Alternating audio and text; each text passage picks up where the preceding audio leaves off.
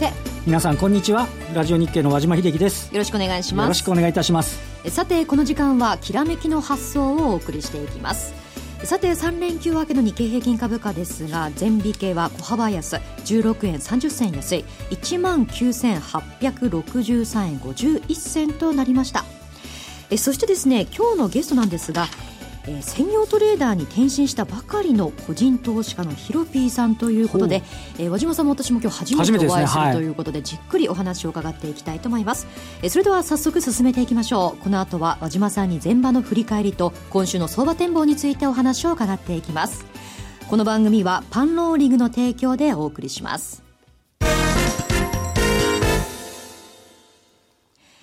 ではここからは前場のマーケットを確認していきます。え午前の終値ですが先ほどもお伝えしました通り、え16円30銭安い19,863円51銭で午前の取引を終えました。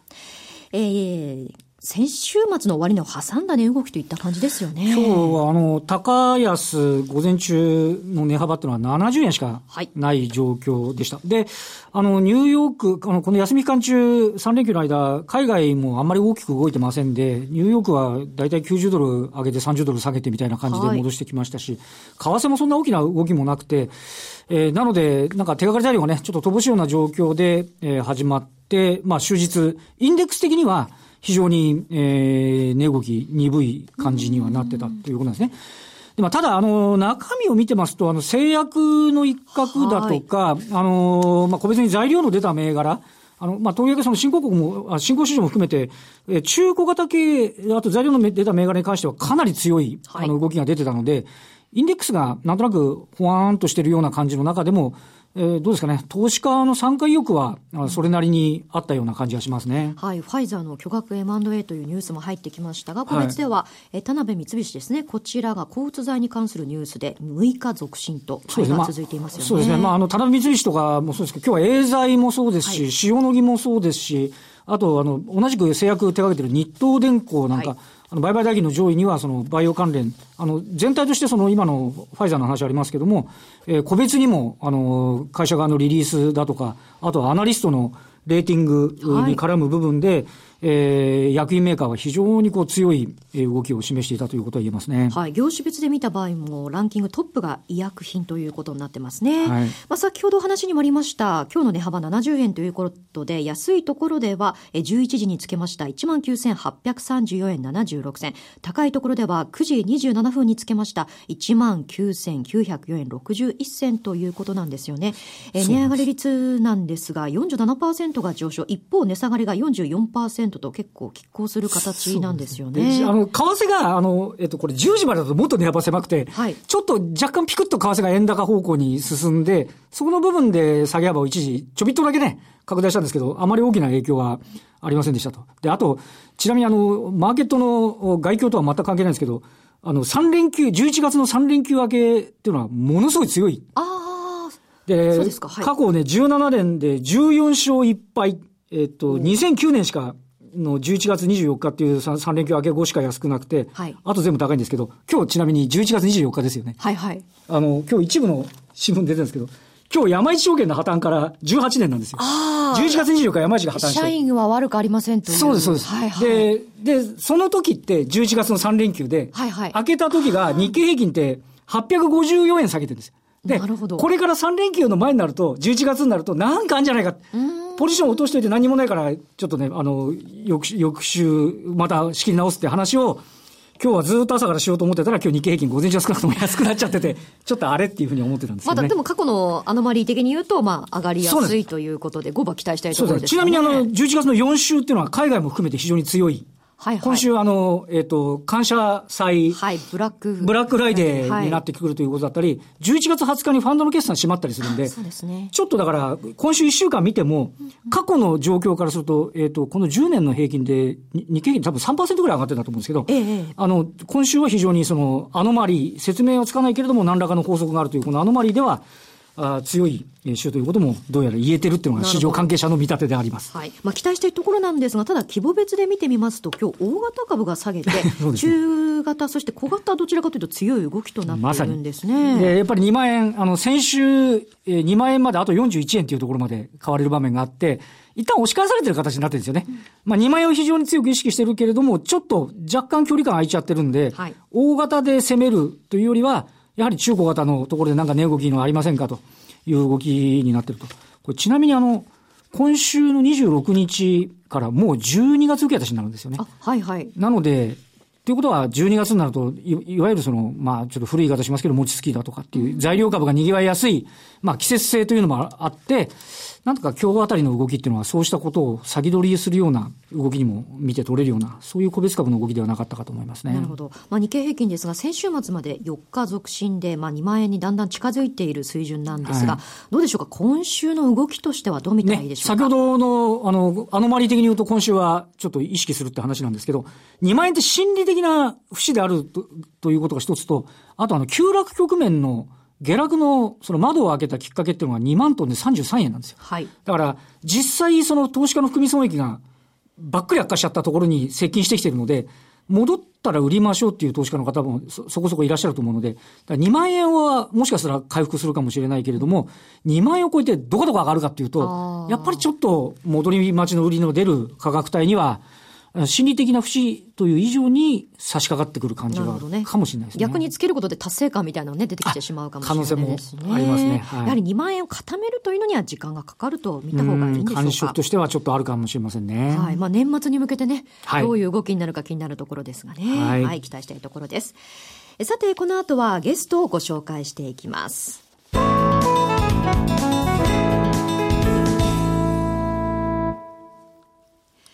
それでは今日のゲストをご紹介しましょう。個人投資家のヒロピーさんです。よろしくお願いします。よろしくお願いします。よろしくお願いいたします。さて、私たち二人とも初めまして、はい、ということなんですが。イケメンですよ。そうなんですよ。ちょっとラジオだとね、ね見えないのが残念なんですが。ねとか言ってすごい嬉しそうで、和島さん 同性じゃないですか。ジラシーはないんですか？特にないです。ヒロピーさんね、11月から専業トレーダーになったということなんですね。はい。見習い専業トレーダーでございます。いやいや、そんなことないですが、これ、今までのどういったこう、経歴だったか伺ってもよろしいですか？はい。えっと、7年ぐらい前にですね、えー、まあ普通に新入社員としてサラリーマンをスタートしまして、はい、まあただあの、昔から大学生の時から株とかやっておりまして、まあその前にあの、ちょっと社会経験して、あの、資金を少し貯めて、まあいずれはトレーダーになろうというふうに決心しておりましたんで、まあ、それはもう10年ぐらい前から考えてたことなんで、まあ、ようやくですね、一応、まあ、なんとか順調に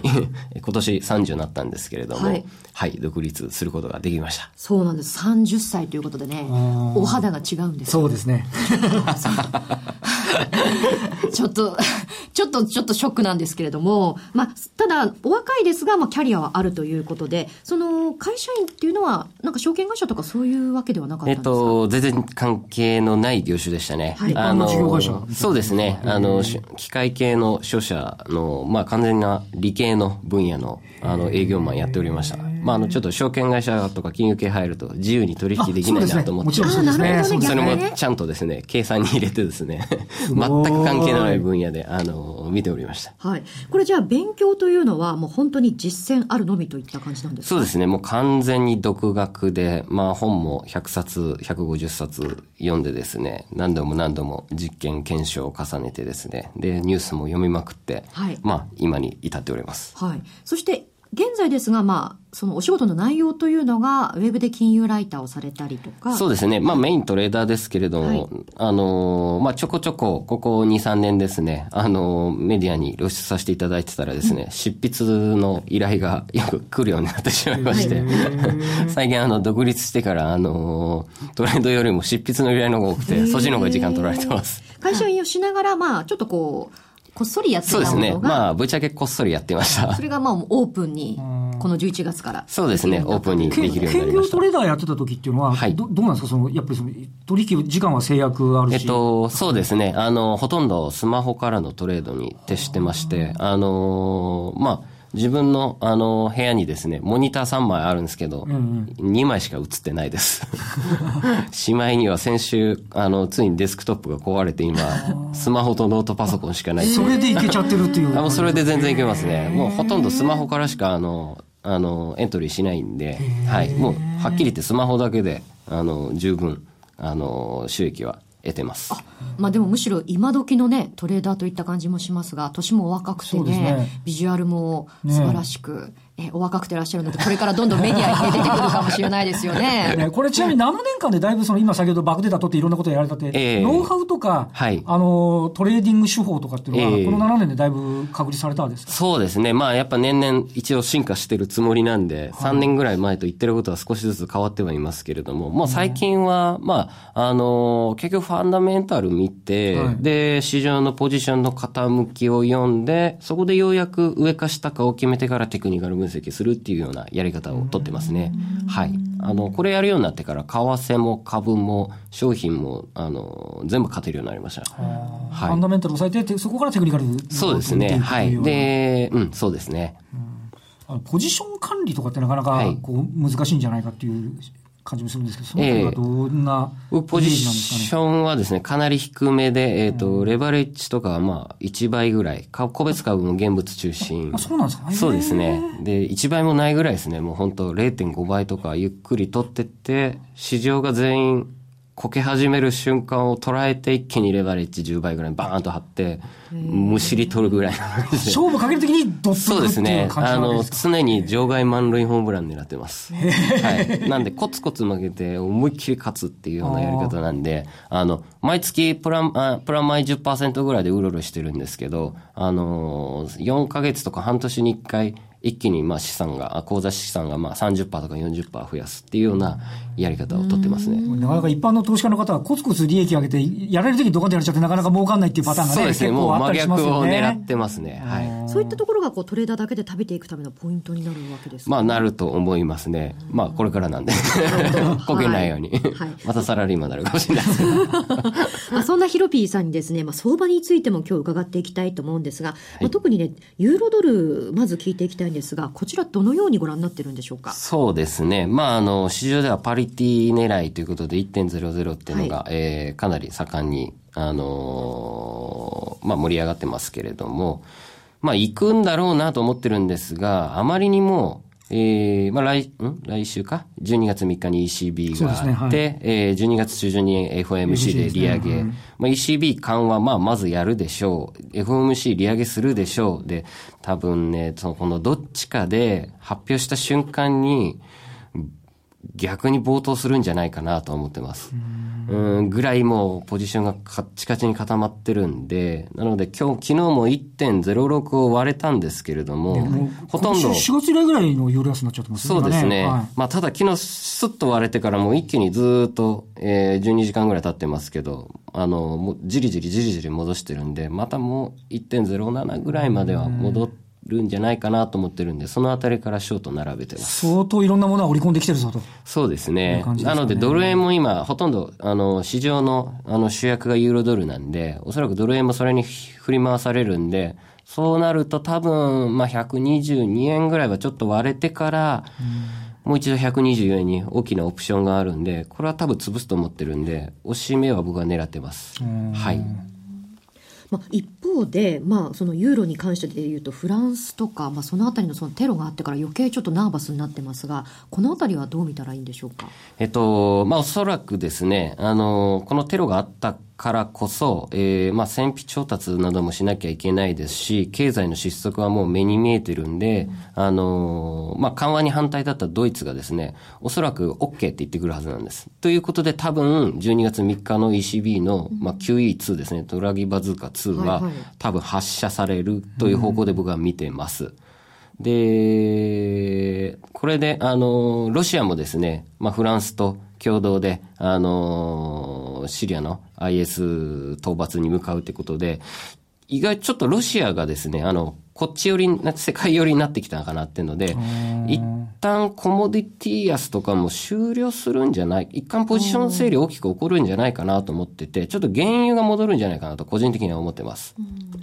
小島さん、これ、あの、空爆の話とかも、ね、そうですね。あの、株式市場的に言うと、本当にあの、先週の月曜日はすごい警戒しましたよね。空爆受けて最初に先進国だった日本だったんで、はい、では日本は警戒したんですけど、一晩上げてみたらというか、その後は、なんかほとんど誰も気にしてないような状況で推移をしてきている。で、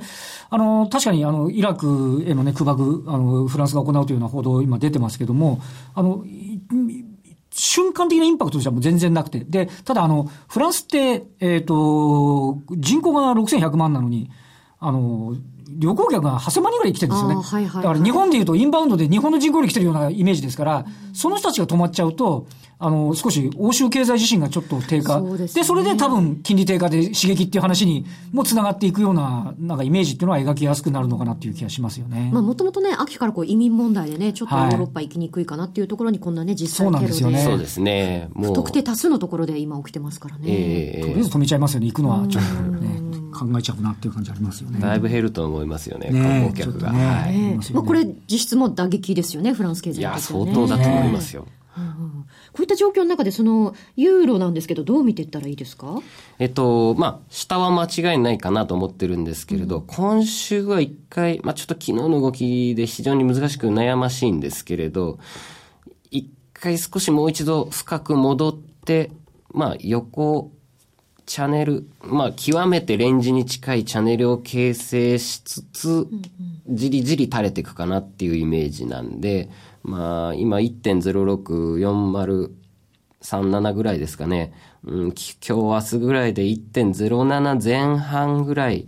まで、うん、まあ上がってくるのかな。もしこの後下今日やっても多分戻ってくるかなと思ってます。なんで僕はあの、ポジションずっとも、あの1.11ぐらいからずっと売ってるんですけれど、えっ、ー、と、少し利食いを今朝入れて、また上から待つっていう戦略にしてます。これ短期的にはその今先ほどあったようにあの ECB とか FMC の動きがあって、で、え長い目で見ると、やはりその金利差から言うとパリティは達成というようなイメージ。うんでしょうね。次動くネタとすれば、2回目の利上げが米国の、あの、はい、どうなるっていう議論が、まああの、わさわさと出てきたら、また動いていくでしょうし、えー、あとは、まあでもな、ECB 一回緩和してから一回も出し尽くしかなとは思うんですけれども、もう一回このテロがもっとコテコテになってくるとまた、なるほどね。えー、もう、もう一掘りして、もしかしたら0.9とか掘りに行くかなっていうのは思いますけれども、まあ大体想像を超えて動いてきますんで、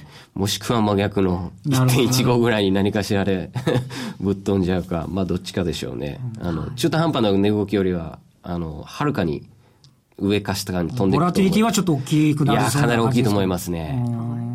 まあ、ここまでユーロドルについてお話伺ってきたんですが、一方、ドル円ですよね、まあ、年末の FRB の動き、そしてまあ2回目の動き続くと思うんですが、ドル円についてはどのようにご覧になってますか？そうですね。あの、まあ、ユーロドルに振り回されて、先ほど、まあ、申し上げた通りですね、まあ、大体121円の後半、122円終わるかなぐらいで、えー、今んとこ見てるんですけれども、そこから120円目指すかなっていう感じです。はい、で、合わせて日経、あんまり日経平均、ちょっとうん、まあ、落ちないかなと思ってるんで、まあ、あの、僕1万7000円台ぐらいで持ってるやつがあるんですけど、まだ引っ張る予定です。2万円超えまで狙う予定です。はいはい、で、えっと、もう一度2万円トライの動きを見てから考えます。一応、もう一度上値はね、多分、今日明日ぐらいにやりに行くかなと思ってるんで、19,800円でも少しだけ追加を入れてるんですよ。まだヒットしてなかったんであれなんですけど。もうちょっと待って。その代わりこれヒットせずに2万超えてっちゃったら、あのーおしめ買いは一旦キャンセルして、利食いするかどうするかっていうのを様子見る予定です。先ほど和島さんとの会話でね、2万円固めるのなかなか難しいんじゃないかっていう話だったんですが、やはりそのようにご覧になりますそうですね。まあ大体1回目では定着しないんで、やっぱり相場というのはその2回目、セカンドトライ、サードトライっていうので、あの、大体決まってくるんで。試しに行くって感じですね。そうですね。そこが一番重要なんで、まあ大体サードトライまで行くと、まあ大体超えます。あの、トリプルトップとかトリプルボトムってなかなかお目にかかれないんで、うん、もしダブルトップつけても底堅くあの、まあ1万9000円台の後半で張り付くようだったら僕はまた突っ込みに、うん、あの、あえて買いに行きますね。もう、2万円でショートした税を飛ばしに行く気満々で。ちなみにインデックスはあれですか？先物でそうですね。先物でやってます。はい。やっぱり取引コストとか考えると先物がいい感じですか？うん、なんですけど、僕結構スイングなんで、あんまり気にしてないです。あ、そうですか。むしろあの逆にですね、スプレッドとかあの手数料高い方がですね、意外と成績いいんですよ。あの、要するにポジポジ病にならないんで、なるほど。慎重になるんですよ、エントリー。ポジポジ病って、えなるほど。へえ、それ興味深いですね。ええ、あの僕いろいろね、テスト実験したんですけど、意外とですね、為替も株もですね、手数料高い方がですね、成績いいんですよ。なるほど。あんまり安くて、ちょこちょこちょこなっちゃうみたいなもんだって思っちゃってやってると、大体負けるんです。なので、意外と最近は僕バランス取って、あの、あえてあの、あの、スプレッドとか、まあしっかりした、サービスにしっかりした証券会社さんも使ってですね、あの、バランス整えてやってます。意外とそっちの方が成績いいですよ。興味深いな。まあ、水に切るのでやっぱこう慎重になっていくというか、その分ね、ちょっと思考がこうかなり深くなっていく感じがしますよね。まあ、2万円その固めるのにはね、なんか時間がかかりそうですが、これはもう年明けということになっていくわけですよね。うん、いや、年明けよりはいくと思います、先に。つける、そうですね。FOMC までにはつけると思います。ただ、そっからが怖いですね。ちょっと株はわかんないですね、FOMC。米国利上げの後に、株もダウン一回落ちるんじゃないかなと思ってるんで、それにつられて日経も落ちるかなって見てます。なので、12月上旬までが勝負ですね。でもそこからだったらもう、絶対に利食い出ますんで、えー、えー、今年なんかヘッジファンド勢の成績があんまりよろしくなりそうだし、ね、おそらく利食いはいち早く入れてくるんで、はい、入り出したら止まんないと思います。なので、要注意ですね。一定のところでまあ利益を確保して。そうですね。来週、再来週は注意なんで、ぼちぼち、ゆっくりと緩やかに、細かくリグ入れてって、まあ最後は全部スクエアしようかなと。FOMC ではもうほぼスクエアにして、ユーロドルだけあえて少しだけ買って、もう望もうかなぐらいと考えてます。もう発表前に買っちゃいますね。逆で。これちなみにあの、今のお話を伺ってたの今までこう兼業だったのが専業だったりですか、はい、少しその動き方っていうのはだいぶこう変わってきた面ありますか。だいぶ細かくなんかこうチェックされてるようなイメージありますけど。いや、もともとこんなんです。こんな感じですか、はい、こんな感じだからあんまり専業になっても、だからか何が変わったって話ではない。そうですね。むしろ変えると、成績悪くなると思ったんで、あ、の、やり方変えちゃうええ、スイングトレードで、僕1日30分ぐらいしかやらないんですよ。あ、そうなんですか。ええ、それでも結構年間リターン、まあ100%ぐらいはいけるんで。えー、ストレスもあんまりかかんなくていいですね。全然かかんないですね。普通にお酒飲んでますからね。雇用統計聞いてないですもん。本当ですか ?1 時間ぐらいあって、あ、どうだったんだろうって見るぐらいですね、スマホなんか専業トレーダーっていうとなんかね、コテコテなイメージしちゃいますけど、そうですね。もう、あの、まあちょっと世間の専業トレーダーを敵に回しそうな発言をしてしまったんですけど。いやいや、それはいいと思いますね、それね。はい。そんなヒロピーさんなんですが、ブログもされているということなんですよね。そうですね。毎日相場感書いて、あの、毎日1000人か1500人ぐらいアクセスしていただいてて、ほとんど8割方リピーターです。そうですか。素晴らしいですね。ヒロピーの読む FX というブログそうですね。ええ、濃いファンが、あの、徐々に徐々に増えていただきまして、皆さん、あの、よくあの、オフ会とかですね、あの、まあ、先日の土曜日のパンローリングさんの大阪の、あの、セミナーの会でも、20人ぐらい寄ってきていただいて、はい、あの読んでますどんどんファンが集まってるということでで、ね、今後の、ね、ご活躍も期待したいところですよね、はい、え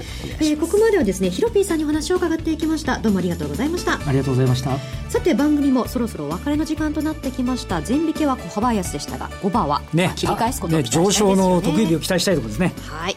さて素敵なゲストをですね来週もお招きしてじっくりとお話を伺っていきたいと思います。お楽しみに。えここまでは和島さんにお話を伺っていきました。どうもありがとうございました。えそれでは皆さんまた来週この時間にお会いしましょう。この番組はパンローリングの提供でお送りしました。